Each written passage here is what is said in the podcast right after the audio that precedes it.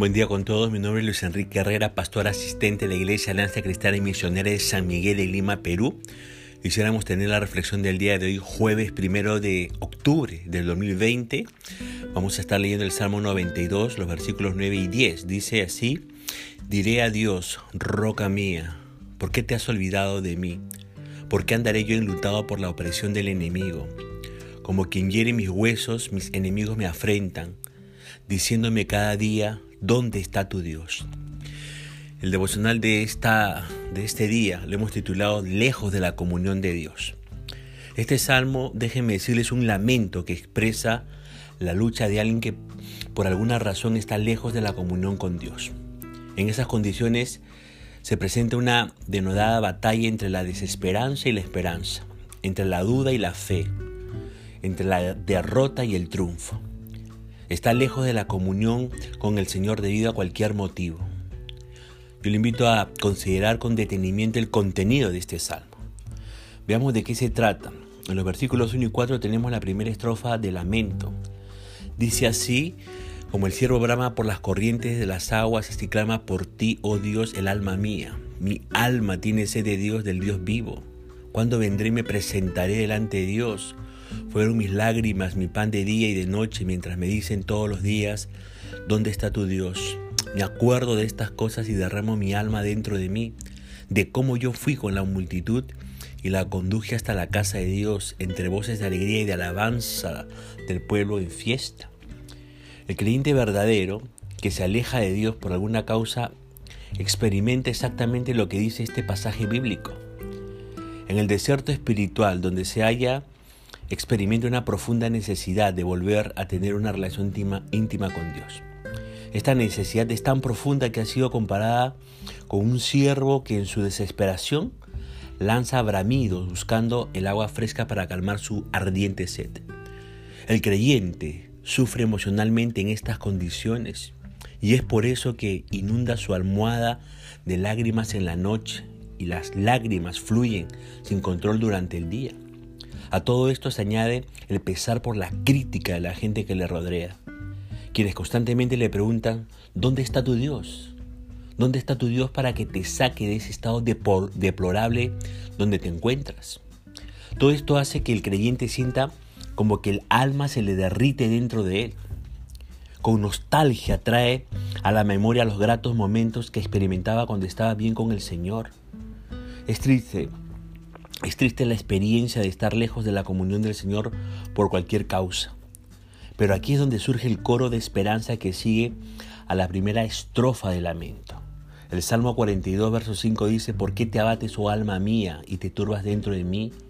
Espera en Dios, porque aún he de alabarle, salvación mía y Dios mío. Esta es la única salida al problema de estar lejos de la comunión de Dios. El salmista está dialogando consigo mismo y llega a la conclusión que no hay razón para continuar viviendo en constante angustia y postración lejos de la comunión con el Señor. Lo prudente es mirar a Dios cara a cara, confesar cualquier cosa que nos ha hecho alejar de Dios, abandonar lo que atentó contra la comunión con Dios y esperar en Dios. Dios responderá restaurando la comunión con el creyente y el creyente volverá a experimentar la delicia del contacto cercano con Dios y será Dios mismo quien ponga en la boca de ese creyente la alabanza a Dios por haber sido rescatado de su desierto espiritual. Quizás usted que me escucha está viviendo lejos de la comunión con el Señor y se identifica perfectamente con lo que dice el salmista. Si ese es el caso, no tiene sentido seguir autotorturándose. Hoy mismo ponga su esperanza en Dios Identifique lo que le ha arrastrado lejos del Señor. Confiéselo a Dios y apártese de ello. Entonces, Dios mismo traerá la restauración a su vida y usted volverá a cantar alegre a Dios como lo hacía hace tiempo. Ahora, la segunda estrofa de lamento la tenemos en los versículos del 6 al 10. El salmista insiste sobre su lamentable situación. Dice que su alma está abatida. El abatimiento se agrava al recordar los buenos tiempos de la comunión con Dios, pero ahora se encuentra lejos de Dios. La lejanía es física. El salmista estaba alejado de Jerusalén donde estaba el templo.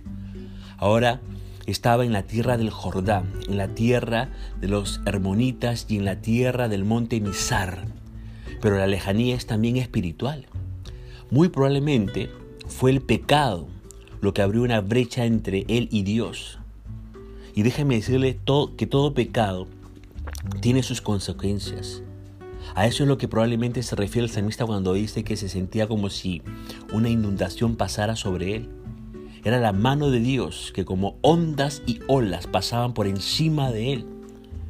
La noche se había cernido sobre el salmista. Pero después de cada noche viene el día. Esta era la esperanza del salmista. Pero de día mandará Jehová su misericordia, dice. Y así es.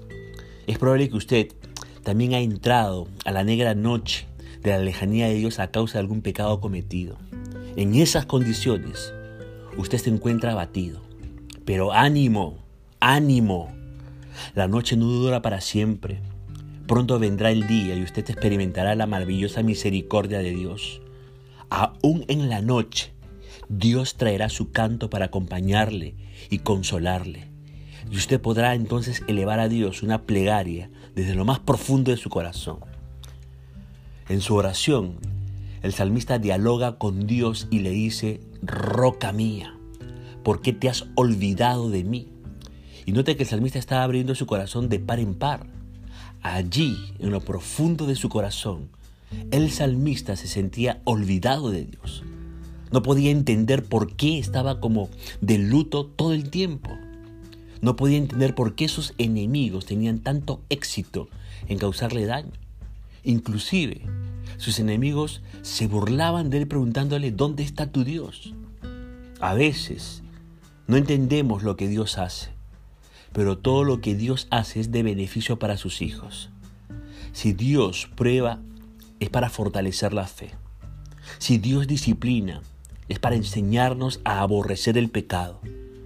El salmista debe haber estado pensando así, porque después de la segunda estrofa de lamento viene nuevamente el coro de esperanza, allí en el versículo 11 de este Salmo 42, que dice, ¿por qué te abates, oh alma mía, y por qué te turbas dentro de mí? Espera en Dios, porque aún he de alabarle, salvación mía y Dios mío. No hay razón para vivir permanentemente abatido y turbado. La única salida es poner la mirada en Dios y esperar en Dios.